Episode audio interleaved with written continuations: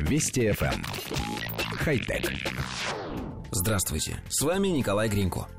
В связи с пандемией сотрудники многих предприятий и компаний во всех странах начали переходить на дистанционную работу из дома.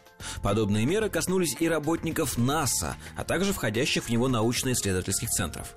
Так, команда марсианской научной лаборатории из своих домов управляет марсоходом Curiosity – Сотрудники развезли по домам оборудование со своих рабочих мест. Однако не все. Некоторые приборы просто невозможно транспортировать. Например, оборудование для работы с трехмерными изображениями, полученными с Марса. Для него нужны не только специальные очки, но и стационарные рабочие станции.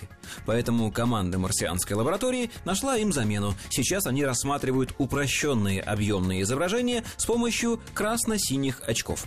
Вообще удаленно работать над миссией сложно. В программировании любых действий Curiosity участвует около 20 человек, которые вместе просчитывают и тестируют команды, при этом поддерживая коммуникацию с десятками коллег, находящихся в других местах. В результате сейчас руководитель группы Кэрри Бридж, например, общается в 15 чатах одновременно, чтобы поддерживать коммуникацию на должном уровне.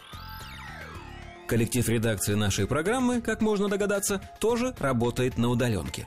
Откровенно говоря, до сегодняшнего дня мы считали, что нам сложно. Проблем довольно много. Новостная повестка получила сильный крен в сторону новостей о пандемии, и сообщений из области хай-тека стало меньше.